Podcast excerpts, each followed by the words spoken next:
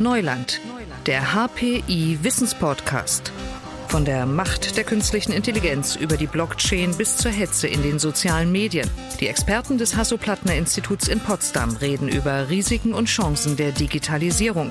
Thema dieser Folge Digitale Souveränität beginnt in der Schule. Darüber sprechen wir heute. Mein Name ist Leon Stäbe. Diese Corona-Pandemie hat gerade die Schulen und damit die Kinder und Jugendlichen besonders getroffen. Als die Schulen geschlossen wurden, da war schnell klar, auf digitale Schulbildung sind die wenigsten vorbereitet. Viele engagierte Lehrkräfte mussten irgendwie improvisieren, sie haben selbst nach digitalen Tools gesucht und das hat mal mehr und auch mal weniger gut geklappt. Wo stehen wir jetzt? Darüber spreche ich heute mit zwei Gästen, mit Dr. Johann Bietzer. Er ist Vorstandsvorsitzender der Firma Dataport, ein Full-Service-Provider für Informationstechnik der Verwaltung. Er unterstützt seit März die HPI Schulcloud und mit dabei ist auch der Leiter des Projekts HPI Schulcloud, der Direktor des Hasso-Plattner-Instituts, Professor Christoph Meinl. Ihnen beiden schönen guten Tag. Ja, hallo, hallo, grüße Sie. Herr Meinl, wir haben es gesehen, Deutschland steht nicht gut da, wenn es um die digitale Schulbildung geht. Wie schauen Sie eigentlich auf die vergangenen Wochen und Monate? Also da war für uns sehr viel Arbeit, sehr viel Hektik, dass die notwendig war, dass Deutschland in dieser Situation so wenig in der Lage war, mit den Schulen auf das Digitale auszuweichen. Also die Schüler den Unterricht auch in einer Situation fortzuführen, wo die Klasse nicht wie gewohnt in der Schule zu sitzt.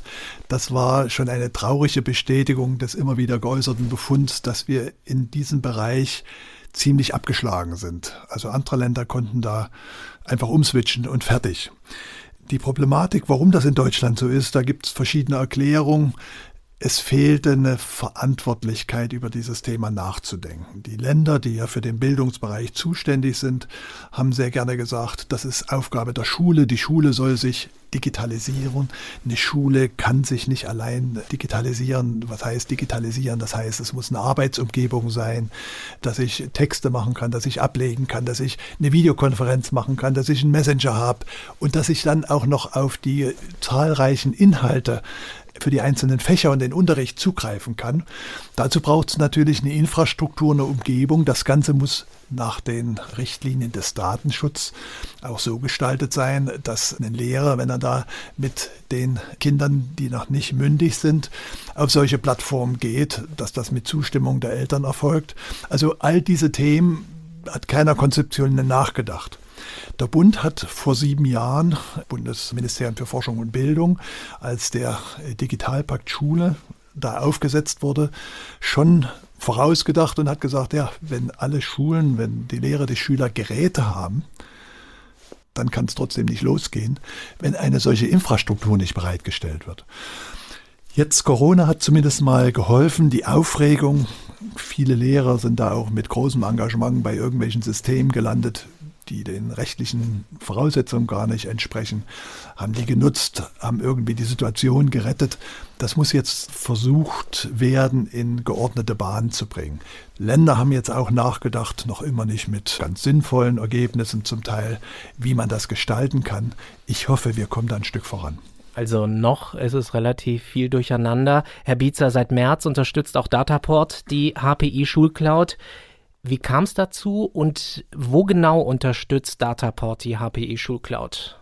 Ja, wir unterstützen gerne mit unseren Leistungen, aber auch mit unseren Partnern. Wir haben zum einen den Partner Bechtle, der in der Republik sehr breit verteilt ist, deutsches Systemhaus, regional orientiert. Das ist wichtig, auch gerade weil ja lokale Schulträger auch adressiert werden sollen und müssen. Wir haben den Partner Jonos als einen der deutschen, der wenigen deutschen Hyperscaler mit an Bord, um die HPI Cloud auch professionell zu hohen Sicherheitsstandard auch betreiben zu können. Und wir haben schließlich den Partner, einen langjährigen Partner von Dataport an Bord, Capgemini, die API dabei unterstützen, diese Cloud auch weiterzuentwickeln und mit weiteren Funktionen auch noch fitter zu machen, als sie sowieso schon auch ist. Und das braucht es, diese Kooperation, auch diesen Open Source Gedanken, dass man die Schuhcloud, die HPI Schuhcloud dann noch weiter nach vorne bringt? Das ist jetzt was Besonderes an der HPI Cloud und das motiviert uns auch besonders, sie zu unterstützen. Da kommen jetzt sozusagen zwei Handlungsstränge zusammen. Also einmal die Notwendigkeit, wie Herr Meinl gerade beschrieben hat, den Schulträgern dabei zu helfen, digitale Plattformen zur Verfügung zu stellen. Und auf der anderen Seite die dringende Notwendigkeit, dass wir auch digitale Souveränität gewinnen und nicht nur gewinnen, sondern auch gestalten und dann auch erhalten, indem wir diese Software auch als Open Source entwickeln und bereitstellen. Das bedeutet ja immer auch gleichzeitig nicht IT-Kompetenz aus dem anderen Land einzukaufen, sondern das bedeutet, dass wir hier beginnen, IT-Kompetenz auch in Deutschland zu entwickeln, damit wir digital souverän sind. Und das jetzt auch noch im Bildungsbereich, also da für junge Menschen lernen, wo sie auch mit IT umgehen können, wo sie sich auch weiter qualifizieren. Herr Meinl, was bedeutet digitale Souveränität in der Schule für Sie? Was heißt das? Das besondere Thema, was wir hier haben, ist der Umgang in einem sehr staatsnahen Bereich, also ein Bereich, wo der Staat verantwortlich ist, Bildung, Verwaltung, die Digitalisierung einzuführen. Wenn man sich die modernen Systeme anguckt, die sehr oft cloud-basiert sind, ich erwähne mal Microsoft Office 365, dann muss man sich angucken, wo liegen die Daten, wer hat Zugriff auf die Daten. Dass ein Server in Deutschland steht, sagt gar nichts, sondern die Frage ist, wem gehört er und welcher Institution gehört er, welche Gesetzlichkeiten gelten. Und da heißt für mich natürlich staatliche Souveränität, dass in diesen wichtigen staatsnahen Bereichen auch der Staat der Betreiber und der Verantwortliche für solche Plattformen ist. Das ist mal die Governance-Struktur. Da finden Unternehmen natürlich ihren Platz, weil viele dieser Themen Unternehmen hervorragend lösen können. Aber für das Zusammenführen, für die, ich sag mal, Oberfläche, für diese Plattform, da steht für mich die staatliche Verantwortung im Mittelpunkt. Und das zweite Thema, Herr Bitzer hat es schon angesprochen, ist, wie die Systeme selbst gestaltet werden. Und bei Open Source ist man nicht abhängig von dem Unternehmen, was diese Software entwickelt hat, sondern jeder kann sehen, wie die entwickelt wurde, jeder kann beitragen. Das heißt, man landet hier nicht in einer Abhängigkeit, sondern auch wieder souverän kann entscheiden, mit welchen Betreibern, mit welchen Unternehmen, mit welchen Institutionen man Weiterentwicklung vornimmt. Übrigens zu den Softwaresystemen, Open Source in den Anfängen, das war ja sehr oft empfunden, also ein bisschen Spielerei, funktionierte noch nicht so gut, weil es da keinen richtigen Ansprechpartner, Verantwortlichen gab. Das hat sich natürlich grundsätzlich geändert. Es sind professionelle Betreiber, die diese Software führen. Und es ist auch der Punkt, dass eigentlich, wenn man in die Zukunft denkt, Software immer unwichtiger wird. Das eigentliche Wichtige sind die Daten, die mit dieser Software erarbeitet werden. Wer Zugriff auf diese Daten hat, wer diese Daten nutzen kann für Verbesserung von Prozessen, wer diese Daten eventuell im Eigentum hat, verkaufen, da spiele ich dann auf ausländische Unternehmen an, wo dann der Zugriff fehlt auf den Umgang mit den Daten, sodass also dieser Open Source Gedanke ein sehr wichtiger ist, der sagt, wir müssen uns kümmern um die Daten wo liegen die? Wie wird damit umgegangen? Wer bestimmt, wie damit umgegangen wird? Das ist für mich so die Überschrift für diese digitale Souveränität im staatsnahen, im staatlichen Bereich. Mhm. Herr Bietzer, Sie waren ja mehrere Jahre stellvertretender Landesbeauftragter für Datenschutz in Schleswig-Holstein. Ist das genau das, was Sie auch umtreibt, dass die sagen wir mal, die Sachen bei uns laufen. Also Herr Professor Meinl hat gesagt, dass ein Server in Europa steht, bedeutet noch nichts. Das ist so. Die einzige Rechtfertigung, die wir haben, öffentliche IT zu betreiben, als öffentliche Einrichtung IT zu betreiben, die besteht darin, dass wir die Funktionsfähigkeit der staatlichen Institutionen und der staatsnahen, wie Herr Meinl gesagt hat, also der Bereich der digitalen Daseinsvorsorge, wie zum Beispiel Bildung oder Gesundheit würde mich auch dazu zählen, dass wir die gewährleisten. Also, wie können ich insolvent gehen? Mhm. Wir sind dazu da, die Funktionsfähigkeit zu erhalten.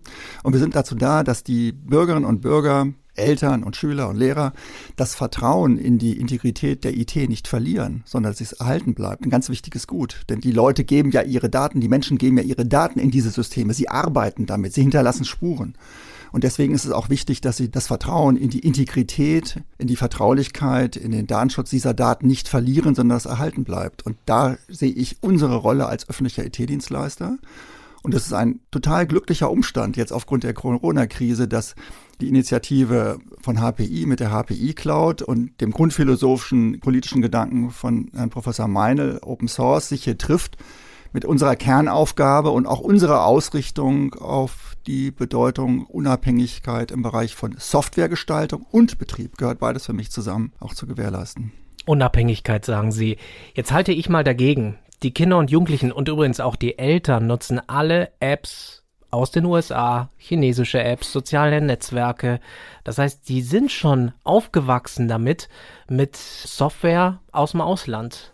Nicht das Ausland ist entscheidend, sondern die Funktionen sind entscheidend. Mhm. Ja, und wenn man sich jetzt mal Matrix als einen ganz modernen, smarten Messenger-Dienst anguckt mit vielen zusätzlichen Funktionalitäten, dann sage ich dem eine ganz hohe Zukunft voraus. Weil die Kiddies sind nicht orientiert daran, dass es ein bestimmtes Produkt ist, sondern sie sind interessiert daran, dass sie flexibel, multimedial, schnell miteinander kommunizieren können auf ihren jeweiligen Kanälen. Und das muss auch bedient werden, das muss man auch bedienen können.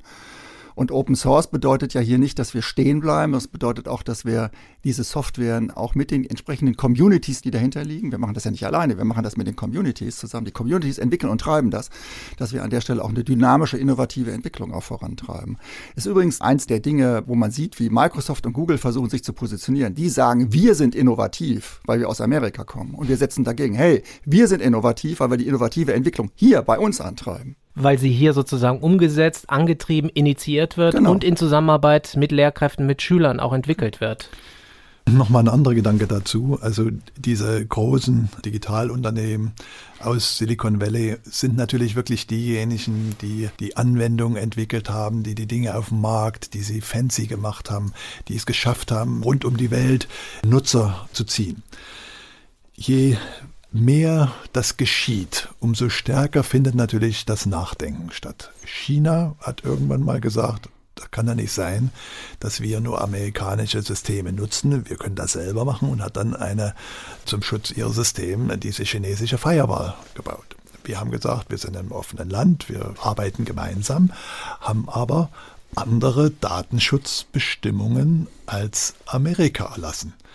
Sie kennen die gerichtlichen Auseinandersetzungen. Also das funktioniert so nicht. Das heißt, auch wir, und das sehe ich jetzt aufkommen, müssen nachdenken, wie positionieren wir uns? Sind wir ein Wirtschaftsraum, der, sag mal, eigene Regularien einführt? Dann muss er auch dafür sorgen, dass die entsprechenden Infrastrukturen vorhanden sind. Also zum Beispiel, dass Daten nicht alle nur bei diesen großen Unternehmen in Amerika auf den Servern liegen. Und ein Stück dagegen wirken ist, dass wenn ich in der Schule die Schüler an bestimmte Systeme gewöhne, dass die merken, Sie haben Matrix erwähnt, dass die merken, Videoconferencing-System, das funktioniert gut. Es ist gar nicht so leicht, von einem System aufs andere umzuspringen. Dann ist das mal im Markt. Aber es hat es ja bisher nicht gegeben. Nicht? Wir sind ja da irgendwie friedlich hinterhergelaufen, haben die Leute da privat ihren Weg finden lassen oft eben auch ohne das Verständnis, was dahinter liegt. Wir haben öfters mal schon über Passwörter gesprochen, nicht? Und äh, unseren Passwortdienst mit diesen 11 Milliarden geleakten Passworten und Identitätsdaten, die wir im HPI haben, analysieren können. Und wir stellen eben fest, die Leute haben nicht verstanden, wozu ein Passwort gebraucht wird. Viele Leute haben das nicht verstanden. Und dieses noch nicht richtig verstehen, dass eigentlich die Daten der Wert sind, dass es nicht toll ist, dass ich nichts bezahlen muss einem System, sondern dass ich immer bezahle eben mit meinen Daten und dass man da kritischer mit umgehen muss. Das ist etwas, warum wir Digitalisierung eben auch in der Schule brauchen, um solche Themen zu adressieren, zu diskutieren und uns als Gesellschaft da ein Stück auch bewusster werden. Wir selber verbieten uns die Analyse von Daten. Wir selber haben strikte Löschkonzepte. Unsere Daten geben wir aber auf Server, wo all sowas nicht gibt. Das geht nicht zusammen.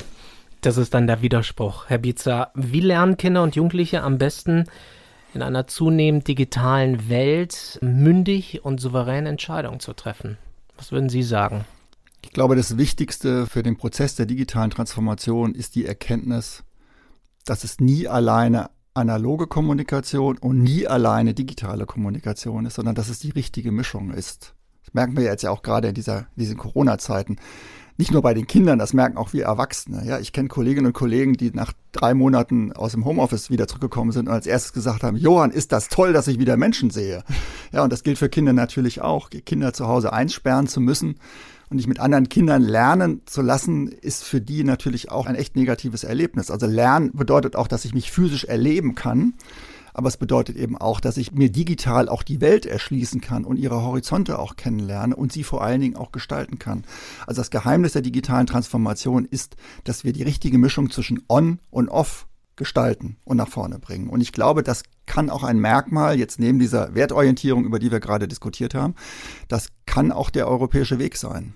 Herr Meinl, wir müssen die digitale Souveränität schon früh auch erkennen, früh lernen, auch Kindern und Jugendlichen den Umgang früh beibringen. Was ist, wenn wir da nicht schnell zu Potte kommen? Was ist, wenn das sich weiter verzögert? Was ist, wenn wir alle jetzt doch irgendwie, ja, gebremst sind, weil wir auch vielleicht mit anderen Dingen noch zu tun haben? Also es muss gelingen, ein bisschen klar zu machen, dass mit den Dingen, mit denen wir zu tun haben, also jetzt dann doch den Einschränkungen Corona, dass wir eben denen schon gut begegnen können mit den digitalen Technologien. Punkt A. Punkt B. Wir müssen es schaffen, dass in den Schulen, dass es nicht gelingen wird, indem ich da einen Schulserver in der Schule und keinen Administrator habe, sondern ich brauche moderne Plattformen, wie wir das alle von unseren Smartphones kennen, wo dann ein Lernstore die ganzen Inhalte, die ein Lehrer für den Unterricht haben will, da liegen. Eine Plattform, das ist sowas wie ein Stromanschluss. Das ist einfach, um mir alles bereitzustellen, was ich äh, zum digitalen Arbeiten brauche. Das muss schnell in die Pötte kommen. Da sehe ich auch noch manches Unverständnis auf Länderseite, wenn da zum Beispiel für Schulen Microsoft Teams angeschafft wird, dann löst das dieses Souveränitätsproblem nicht. Im Gegenteil, es führt auf Abwege, indem man irgendwie die Leute dazu bringt, sich mit solchen Systemen anzufreunden und die dann natürlich auch für unverzichtbar zu halten. Also es gibt viel zu tun. Ich wünsche mir mehr Verständnis. Ich habe ein Stück Optimismus, dass nämlich nach Corona das Geld alle ist. Und das und wird äh, durch diese ganzen Systeme, Hilfssysteme, werden wir irgendwie nicht mehr in diesem tollen Status sein, den wir vor waren. Mhm. Und dann kann Digitalisierung auch ihre Vorteile ausspielen, nämlich als ein sehr effizienter, kostengünstiger Weg. Also der Gedanke, dass 16 Länder 16 verschiedene Systeme brauchen, wo es auf der ganzen Welt ein, zwei, drei Office-Systeme gibt, die sich bewährt haben, der ist einfach absurd. Und die fehlenden finanziellen Mittel werden helfen, da ein Stück Erkenntnis voranzubringen. Also ich kenne auch Eltern, die verzweifelt Briefe schreiben an die Schulleitung, an den Schulträger, an Ministerien sogar und sagen, helft uns, wir brauchen Tablets, Laptops, wir brauchen WLAN, WLAN, was nicht in Schulen ist. Vielleicht ist da der Denkmalschutz, der da dagegen steht, weil man da irgendwas nicht verbauen kann. Mit solchen Dingen beschäftigen wir uns noch. Zur digitalen Transformation gehört auch zu erkennen, dass wir die klassischen überkommenen Verwaltungsorganisationen überdenken dürfen und sie auch transformieren dürfen in neue Gestaltungen. Das ist immer dann eine heikle Frage, ob man dann dem Bundeszentralismus das Wort redet oder im Verhältnis zu den kommunalen Schulträger, dem Landeszentralismus. Ich sage dann immer den kommunalen Vertretern, ist doch eigentlich ganz einfach. Ihr könntet doch eine Anstalt gründen in eurem Land, in dem die getragen wird von allen kommunalen Schulträgern. Und die wäre dann verantwortlich für die Digitalisierung in eurem Land. Das löst noch nicht das Problem von 16 Mal Ländermeinung und 16 Mal Föderalismus, aber es würde zumindest erstmal die ausgeprägte Differenzierung innerhalb eines Landes schon mal aufheben. Es ist einfach ein Unding, dass jede Schule für sich bestellen kann, was es will. Es ist ein Unding, dass jede Schule für sich sagen kann, welche Lernplattform sie, sie nutzt. Es ist wirtschaftlich ein Unding von, vom Gegenstand her macht es einfach keinen Sinn. Ja, die Kosten werden nach oben getrieben durch die Vielzahl unterschiedlicher Endgeräte. Das heißt, die Support-Konzepte werden teurer. Es macht auch keinen Sinn bezogen auf die Lernplattform, wie Herr Meinl gerade ausgeführt hat, weil wir ja nicht von der Plattform aus denken dürfen, sondern wir müssen von den Inhalten her denken. Ja, wenn wir Zentralabitur haben, dann kann ich doch die Erwartung äußern, dass auf einer Plattform sich die Inhalte wiederfinden, die man eben braucht, um sich auf die Abiturprüfung zu Goethes Werther vorzubereiten. Deutschlandweit. Und das Gleiche gilt für die berufliche Bildung. Wenn der Dachdeckermeister in St. Andreasberg sich vorbereitet auf seine Dachdeckermeisterprüfung, ja, um Gottes Willen, die wird nicht so viel anders aussehen wie in Baden-Württemberg. Das kann ich doch auf einer Plattform bereitstellen, was man dazu braucht, um ein guter Dachdecker zu sein und sich auf diese Prüfung auch digital vorbereiten zu können. Also wir müssen von den Inhalten herkommen und da macht es nur Sinn, dass wir uns fokussieren auf eine Bereitstellung von einem Set an Inhalten, aber über möglichst, jetzt bin ich vorsichtig, wenige Plattformen und bitte doch nicht 16. Und das Schöne an der HPI Cloud ist, dass da zumindest schon mal drei Länder gesagt haben, und das wollen wir jetzt auch tun. Herr Meinl, die Sommerferien sind vorbei. Inzwischen gehen die Kinder und Jugendlichen ja wieder in die Schule. Wir merken, wie fragil die Situation auch zurzeit ist. Einzelne Schulen wurden ja auch wegen vereinzelter Corona-Fälle schon geschlossen oder einzelne Klassen mussten in Quarantäne oder machen Homeschooling. Was tun wir jetzt in der Phase jetzt konkret?